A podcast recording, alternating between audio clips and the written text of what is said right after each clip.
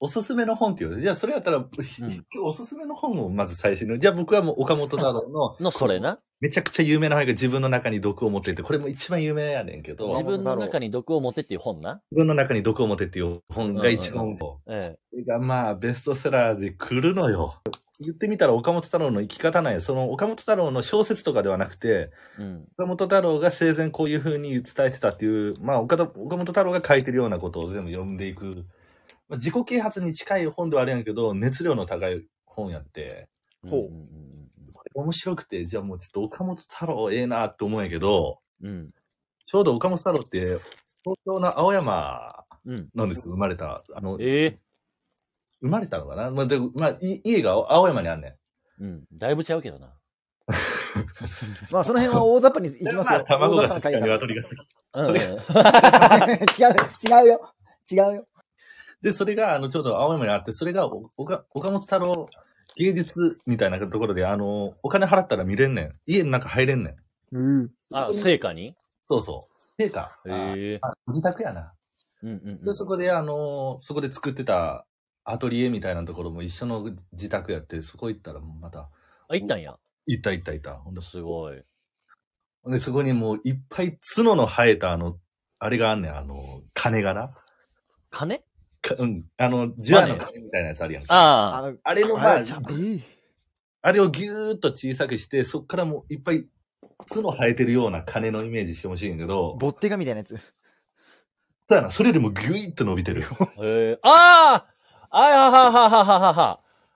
それこそ、青山にあるやん。子供の城みたいなやつみたいなやつやそろ。うそうそうそう、子う供んうのん人、うんうん。その近くにあんねん、ほんまの、あの、あ、家がね。うん、ご自宅が。はあはあで、そこのアトリエで、あの、もう今は普通にみんな、650円ぐらい入ったら誰でも行けるようなとこにはなってるんやけど。うんうんうんで、。そこにまあ、きあの、角が生えた金があって、はあ。で、それもな、僕も小説読んでるから、この、この金がなんぼのもんかも分かってんねん。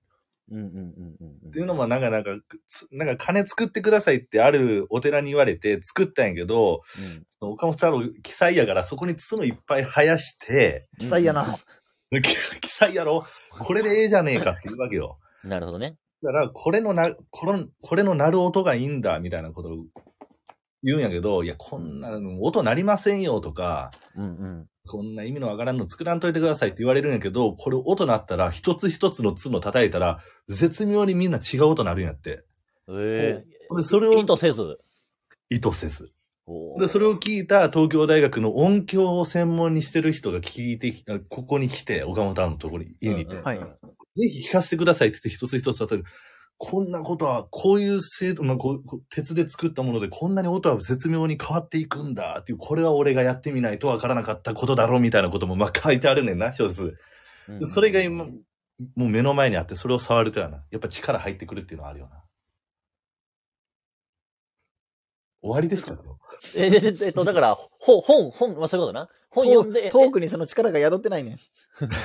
えそれ本読んで行ったのか、行ってから読んだのか。本読んでいった。あ、じゃああ予習なだるほどな。予習して自分うんにうんうんうん。情報が入った中で、実際にそれを見て、あ、なるほどねと。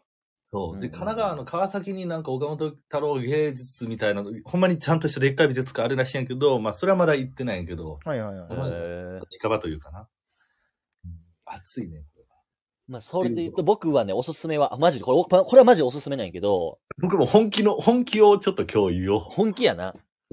本気のやつで言うと、はい。はい、気になる僕。僕はね、あの、三浦淳。あ、好き。おー三浦淳絡みの本結構買って、その仏教系でもあるしさ、仏教系の仏像フェチやからあのあ人。の人仏像フェチやからな。そうそう。あと、ね、あのもう一人の人とな。伊藤重里い。あ伊藤聖子伊藤、伊藤聖子や。伊藤聖子や伊藤聖子。伊藤聖子やな。伊藤聖子やな。伊藤重里は、あの、師匠やからな、言うたら。だよな、あの、うんうん。あの会社な、月間。なんかそうそうそうそうそうそうそうそう。そこに行ったからな、最初そう。で、それの、い三浦淳さんの、あのね、ない仕事の作り方っていう本。三浦淳のない仕事の作り方。これめちゃめちゃなんか読みやすいねん、しかも。文庫で200ページぐらいやからスーッと読めるし、これもいわゆる小説っていうんじゃなくて、まあなんか、もう、そう話、し言葉というか、そういう話し言葉話し言葉、僕の趣味はね、みたいな。これはええな。で、まあ、三浦淳さんって、まあ、いろいろ、名前は知ってるけど、何者やねんっていうのはあるんやけど、そう、肩書きわからんよな。そう、まあ自分でも何者かわからんって言ってるけど、あ、いいね。その考えだな。確かそう、でもな気になったことを、こう小さいことを突き詰めていくような人。に。はいはいはい。例えばなんか、有名なとこで言うと、あの、ゆるキャラって今流行ってるけど、あ、ゆるからゆるから。あの、それ見つけ出し、目をつけ出したのは三浦純やから。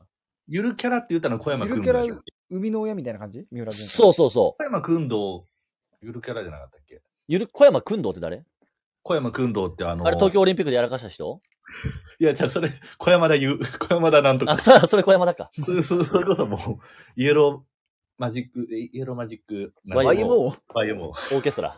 イエローマジックオーケスト ラ。いや、小小山田さんじゃなくて、小山君堂っていう、あの、湯道っていう映画あるよ、今。生田斗真が。おセンこれートレの原作書いた人、小山君堂。えがゆるキャラ作った人でゆるキャラ作った人ちゃうかな、小山君堂、確か。でゆるキャラで名前つけた小の山あ君堂ごめん。くまモンや、小山君堂は。ああ、ゆるキャラっていう概念のさらに後に、ゆるキャラの王を作ったのが小山君と。小山君堂くまモンや、で、概これ念だってをこれ作ったのが三浦淳。三浦そ淳う。。だってこの本の18ページにゆるキャラと命名って書いてるもん。 それはもう、孫、孫ことなきやな。孫うことねえな。で、あと、三浦淳ってやっぱエロい、エロいによ。あの、上品な偉そう、エエロいさやという。、言うたらね、僕らインの、あの、トップみたいな感じやで。いや、これはまあ、頭上がらへん。競争みたいなもんやな。そう、妄想が妄想が広がって広がって、みたいなことやから、なるほど、なるほど。そう。っていう。あれ、あの、美術のなんかもう一人おったやん。ちょっとなんかあの、べ、なんか、ちょんってあの、あの、頭だけの毛生えてるような、あの、尖らしてる。これ、あこれガーマルチョバしか出てこへん。いやいや、ガーマルチョバ。いわゆるガーマルチョみたいなバ。ゴルニ T- ーさんか、サンキュー富安。 TIM 安富サンキュー TIM 安富。 TIM とか。サンキゴュルーニーや安な富。。サンキュー、安富。あ超新塾のやつやんか。 マイク野原しか知らへんわ。 なんで新メンバーの方だけやねん。 それから、あと、ああの、笑い飯西田みたいなやつ。あと、キャプテンザコ。あ、キャプテンだかあと、キャプテンザコと、キャベツ確認中とかな。ら。それはまた別それ件バーじゃん。キそれまだ別のお話。 ャプテンだかもそうや、別や。あ、あ、そうか。キャベツ確認中懐かしいな。キャベツ確認中おらんかったっけ再起をかけてキャ日キ米ャをベ振ツる。確認中っていうコンビやろそう、ココンビの西堀家のモノマネするやつと誰か。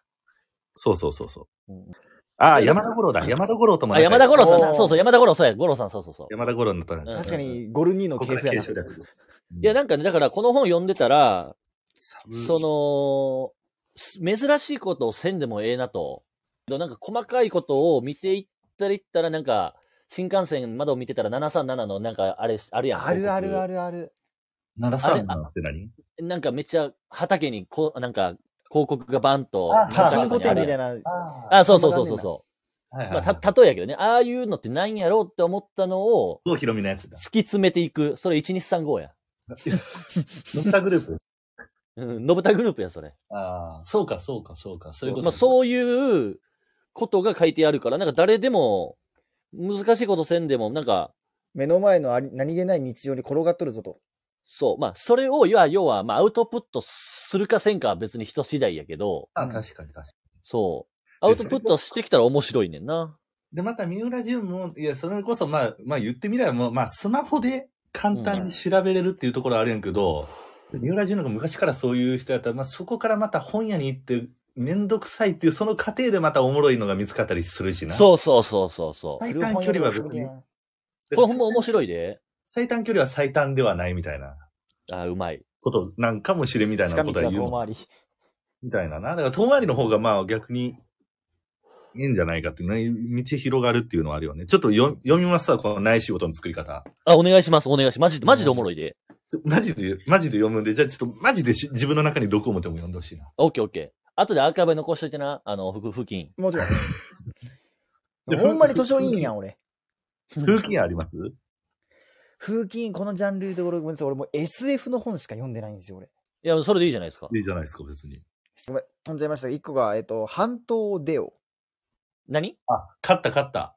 勝った半島ではな。ちょ、半島で。村村上龍は、えー誰だ村上龍、村上龍。村合っ上て龍。る村上龍。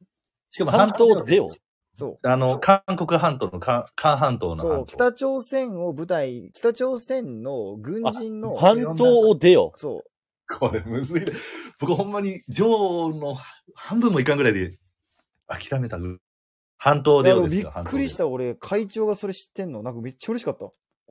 どんなス導トー入リーが導入どんなんでしたっけそう、ストーリー、そがう。そう。えっと、北朝鮮の特殊部隊が、うん。が出てきます。